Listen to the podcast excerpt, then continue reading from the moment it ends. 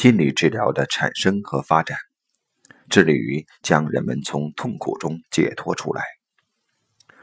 现代的治疗以及心理治疗，是随着意识朝向第三阶段过渡的时期而出现的。二十世纪初的中欧以新时代的知识大爆炸而闻名于世，然而心灵却不可能跟随这种知识大爆炸的步伐。心灵的发展是缓慢的，心灵的流动需要非常漫长的时间。近几年来，我定期在中国的文化空间内工作，首先是在台湾，但也在中国大陆和马来西亚开展工作。在这些地方，可以很好的观察到这一点。这些地方在三四十年间所发生的现代化的改变，在欧洲及美国已经持续了两百年甚至更长的时间。在今天三四十岁这一代人，他们生活在与其父母完全不同的时代之中。而他们的祖父母则好像还生活在中世纪一样，尽管他们的生活方式是超现代化的，但其心灵却十分受苦。他们无法停住脚步，他们在那些被今天所要求的东西以及其精神已经停住的地方，与那些在昨天还仍然起着作用的东西之间被拉扯撕裂。为了成长为新的事物，心灵还需要时间；而另一方面，他甚至将精神推向了其发展的顶峰。心理治疗在同样的情况下出现在欧洲，当时人们是智慧的。他们说，那些受过教育的中产阶级已经出现在了崭新的时代之中。尼采曾宣布了，上帝已经死亡。但正是这些敏感的心灵，他们敢于冒险进入新的空间，并扬言要打破这个新世界。然而，他们的各种感觉，他们内在的忠诚，仍然还完全根植于旧有的空间之中，并且，如果人们藐视他们，那么人们的心灵就会生病。过去旧有的心灵守护师、牧师。如今再也不能够提供帮助了，因为他的世界对于新的思想而言不再具有权威性。那些不再相信他的人，便不能再接受来自于这种信仰的帮助了。对于心灵的这些新的苦难，需要一种新式的心灵守护者的形象，即心理治疗师。这种治疗不再是建立在信仰的基础之上。而是在对心灵理性的科学的研究中找寻它的立足点，由此看起来好像时代会赋予这种心灵的苦难一种适合它的治疗方法。心理治疗的目的在于，在利用权力推进的一般性的精神发展的地方及精神先驱们已经到达的地方，与人们仍然远远落后的心灵与情绪发展的所在之间搭起一座桥梁。人们认为，人们的心灵被过去那些在潜意识的范围内占统治地位的各种老旧观念和禁忌所困，而与此同时，意识的所知部分已经将他们远远地抛在了身后。心理治疗的任务就在于将那些潜意识下的各种纠缠从黑暗的角落带进光明之中，带入清醒的意识之中。这几乎已经快成为第二次启蒙运动。第一次启蒙运动是用理性的光辉照亮思想，并由此使其从束缚中解脱出来；而第二次，即是现在将意识被隐藏的那部分，那些思想接触不到的潜意识，例如在梦中象征性的视线，将其带入光明之中，成为可接触的意识。这种潜意识的存在，对于已经从一切束缚之中摆脱出来的开明的思想而言，无疑是一次沉重的打击。这就意味着，我们的思想和行为就其本质部分而言，还未得到解放和自我确定，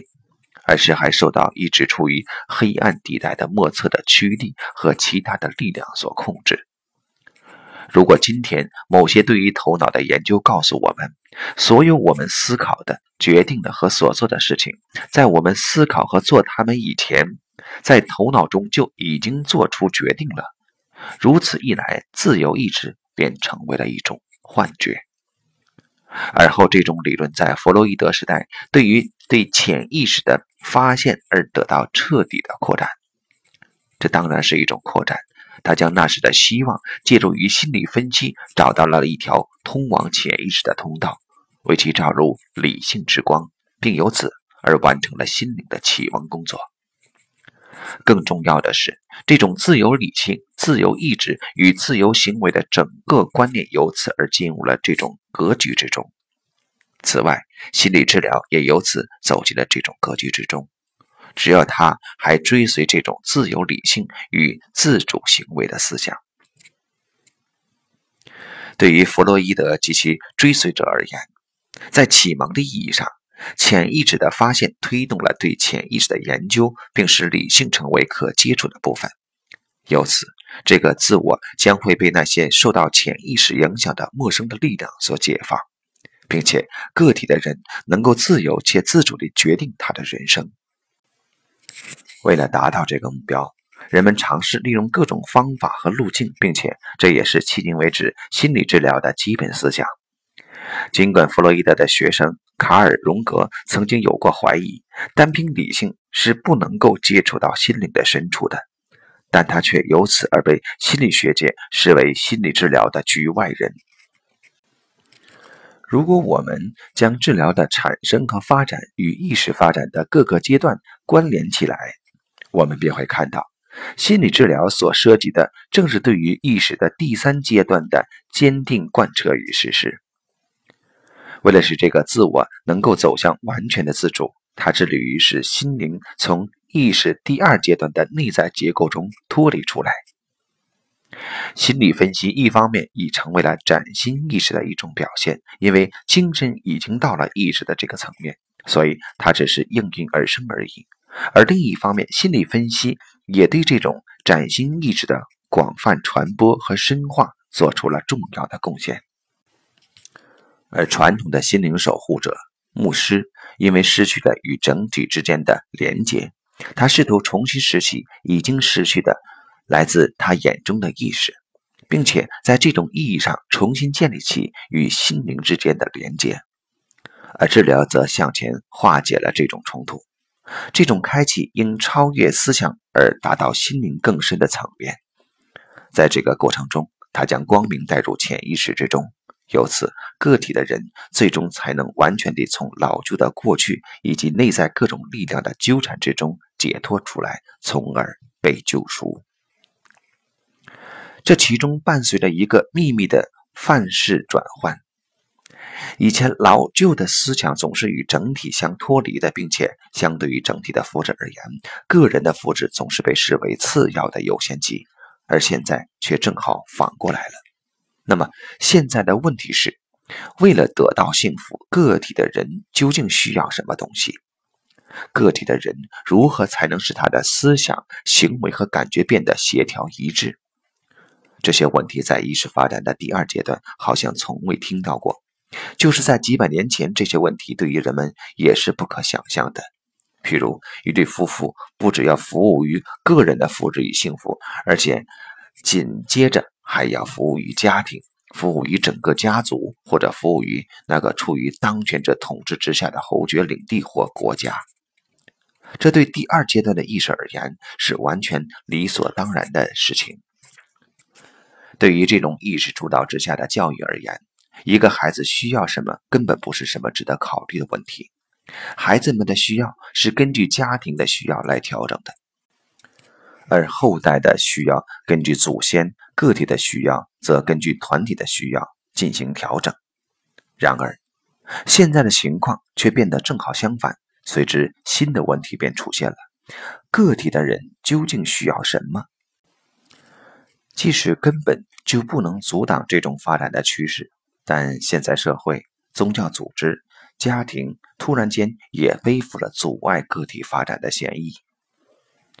那些困扰、反常的行为以及间或出现的病痛，都被看作是与整体的脱离或与更大的整体融合度不够。而如果这些困扰得到适当的对治，即人们带着重新融入整体及其价值的目标，那么这便符合了意识发展的需要。随着意识的第三阶段以及与之联系在一起的心理治疗的到来，上述的状况得到了根本性的改变。现在，个体的人进入了关注的中心。现在的关注点是，为了使他变得健康与完整，他究竟需要什么？现在并非要重新进入以前的束缚之中，相反，个体要从老旧的传统以及他们的压迫中解脱出来。不只是从外在及其思想上，而且也要从内心得到解放，这样他才能成为真正的自主的个体。当个体追随意识的移动，并且自身也意识到它的移动时，这不仅是合乎时宜的，而且更确切地说是非常适当的。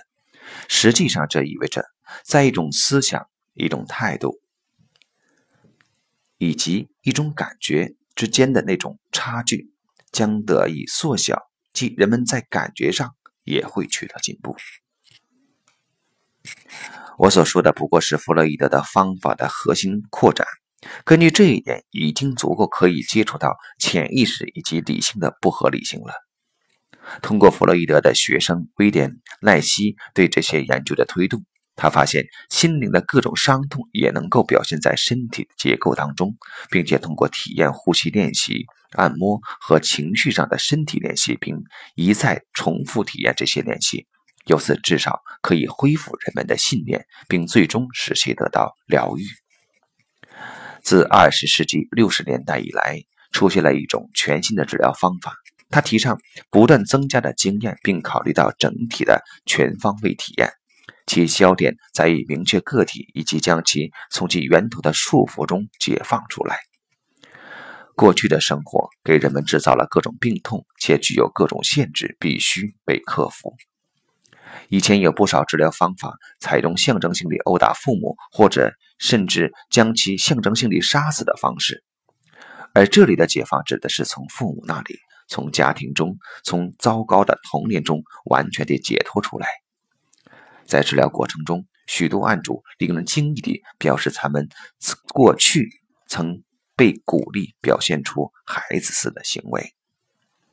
尽管我用了过去式，但这样的治疗方法直到今天仍然被广泛地应用。如果我们观察意识的各个发展阶段，便不难看出，在此处上演了青少年反叛父母的桥段。所以，这种治疗方式只是使案主在表面上。得到了解脱，如同青少年的叛逆得到某种解脱一样。然而，他们其实仍然停留在反抗之中。这样的治疗不能够引导人们走向一个成熟的自我，也不能够引导人们走向一个自己担负起责任的人生。这当然不是针对所有六十年代及其后面出现的治疗方法而言的。一些治疗方法，譬如催眠疗法、神经语言程序学。脚本分析疗法及沟通分析疗法都更多地倾向于认知的象征性的或系统的治疗方法。但是，如果在个别情况中案主并不迎合这种方式，那么在此就会出现一种忽略这种情绪或者充其量只是将其轻轻带过的趋势，而这将会导致那些理性的以及主动的象征性的解决方案在这种方法中无法得到确定。这样的结果是，成长为成年人通常是被制定出来的，而为此却并没有真正的情绪基础。同时，那种认为原生家庭是所有心理问题之根源的观点，也再次占据了优势地位。